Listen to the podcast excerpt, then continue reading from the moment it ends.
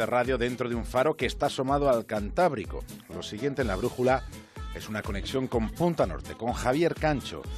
Y en el capítulo de hoy, las islas de los cielos y la isla de los cerdos.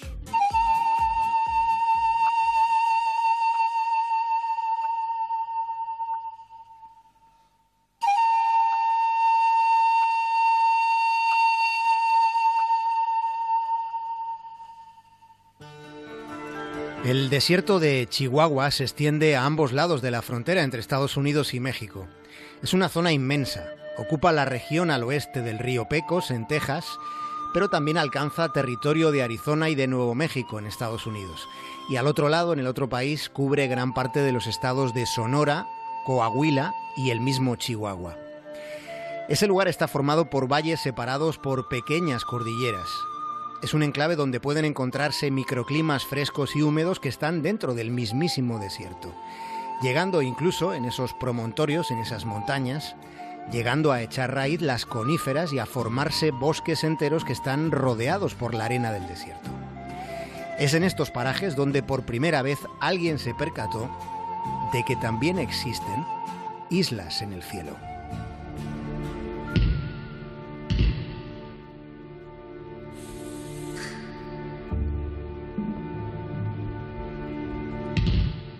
El primero en introducir el concepto fue un tipo llamado Nat Dodge. Aquello fue en el año 1943, que es cuando publicó un artículo para la revista Arizona Highways, en la que describía las sierras de Chihuahua como las islas de montaña en un mar de desierto.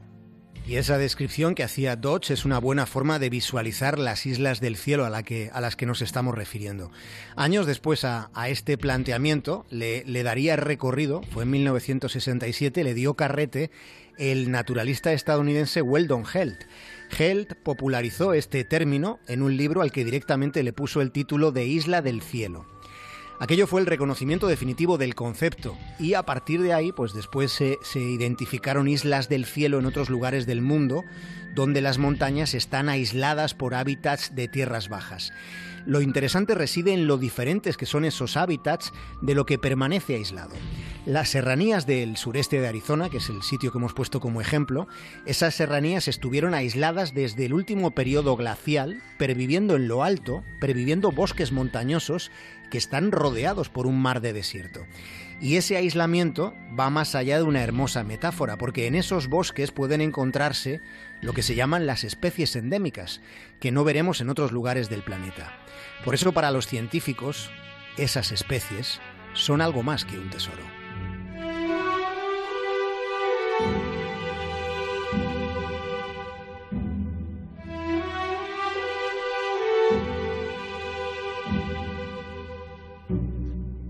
Para los científicos, ya sea en el mar o en el cielo, las islas siempre han sido parajes singulares.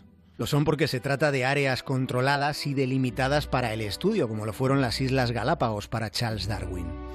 Las islas a las que a continuación les vamos a llevar no están en el Pacífico, están en una zona privilegiada del Atlántico, están en el Caribe y son las Bahamas. ¿Han estado alguna vez en las Bahamas, con sus playas idílicas de arenas blancas, de aguas turquesas, de cielos despejados? Y de cerdos nadadores.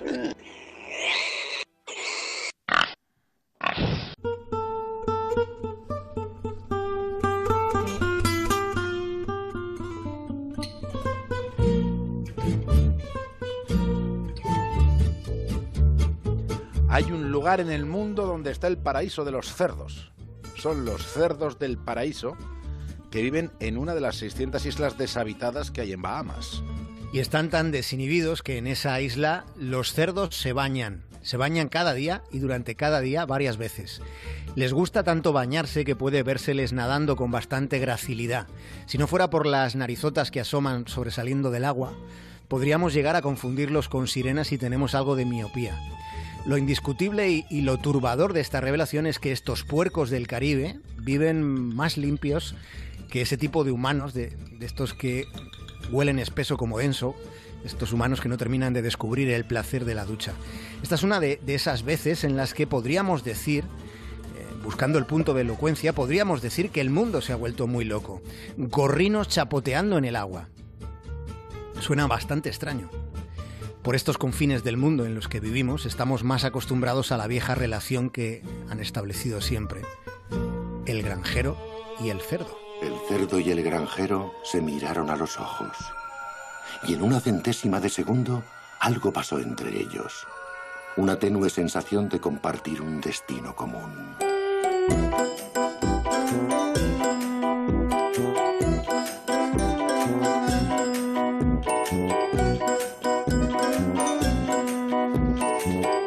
El imaginario colectivo tenemos la idea de que los cerdos son muy cerdos, muy cochinos, muy puercos.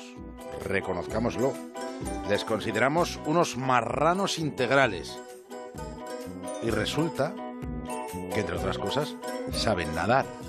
¿Y cómo nadan los, los muy gorrinos? Fíjense, en los años 70 en Texas, en Estados Unidos, había un espectáculo conocido como el show de Ralph. Y Ralph era, era un cerdo nadador que estaba en Aquarena Springs. Este bicho hacía piruetas bajo el agua y qué piruetas hacía el muy cerdo. Cientos de miles de personas de todo el país acudían allí a Aquarena Springs a, a ver las habilidades de Ralph, que era el cerdito bajo el agua. Pero no se vayan todavía porque aún hay más. En Cantón, en China, hay competiciones porcinas de natación que son muy celebradas. Increíble, ¿verdad?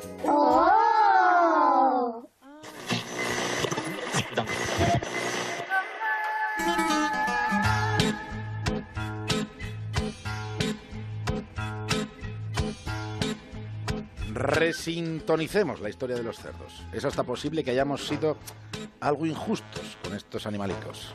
Resulta que los cerdos no tienen glándulas sudoríparas funcionales. No les van esas glándulas, así que para refrescarse, pues necesitan meterse en el agua. Esto es un hecho, lo dice la ciencia. Pero claro, ¿qué ocurre cuando en nuestras granjas no hay agua para que se bañen y lo que hay es lodo como el último recurso de humedad? Pues entonces, en ausencia de agua en la que sumergirse, los cerdos se revuelcan en el lodo. De manera que lo que nos parecía, nos parecía medio inverosímil, que hubiera una isla en el Caribe donde los cerdos se bañan, en realidad vendría a ser como su hábitat más ansiado por los puercos.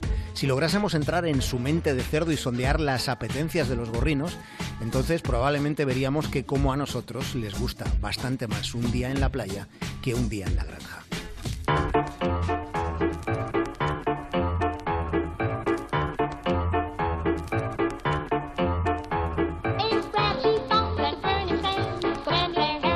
Solo queda una pregunta. ¿Cómo llegaron hasta la isla del paraíso porcino todos esos cerdos que nadan en aguas cristalinas, esos que se secan en arenas blancas bajo cielos despejados? ¿Cómo llegaron hasta allí? Pues en este caso las teorías directamente han emanado de las leyendas, porque no hay estudios científicos que hayan indagado en cuál fue el origen de estos gorrinos playeros. Hay quien dice que llegaron nadando, otros sostienen que, que, son los descendientes de unos pocos que sobrevivieron a un naufragio. Otra versión cuenta que en algún momento unos marineros los dejaron allí para tener comida cuando volvieran a, a pasar por ese enclave del archipiélago y por lo que sea nunca regresaron. El caso es que no hay una reflexión concluyente. Lo único seguro al respecto es que una vez allí, los puercos han prosperado y lo han hecho por ellos mismos. Les ha ido bastante bien en ese hábitat. Los cerdos, además de náuticos, como hemos explicado esta noche, son unos bichos bastante astutos, aunque no lo parezcan. Nosotros los humanos, en ocasiones, tampoco lo parecemos.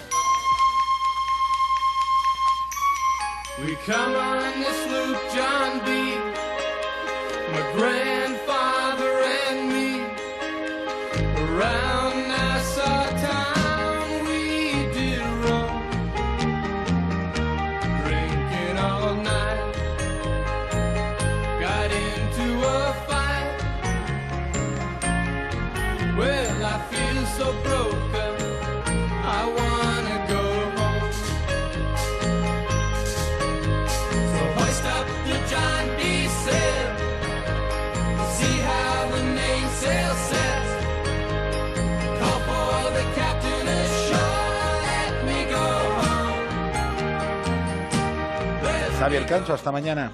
Un abrazo, David. Hasta mañana.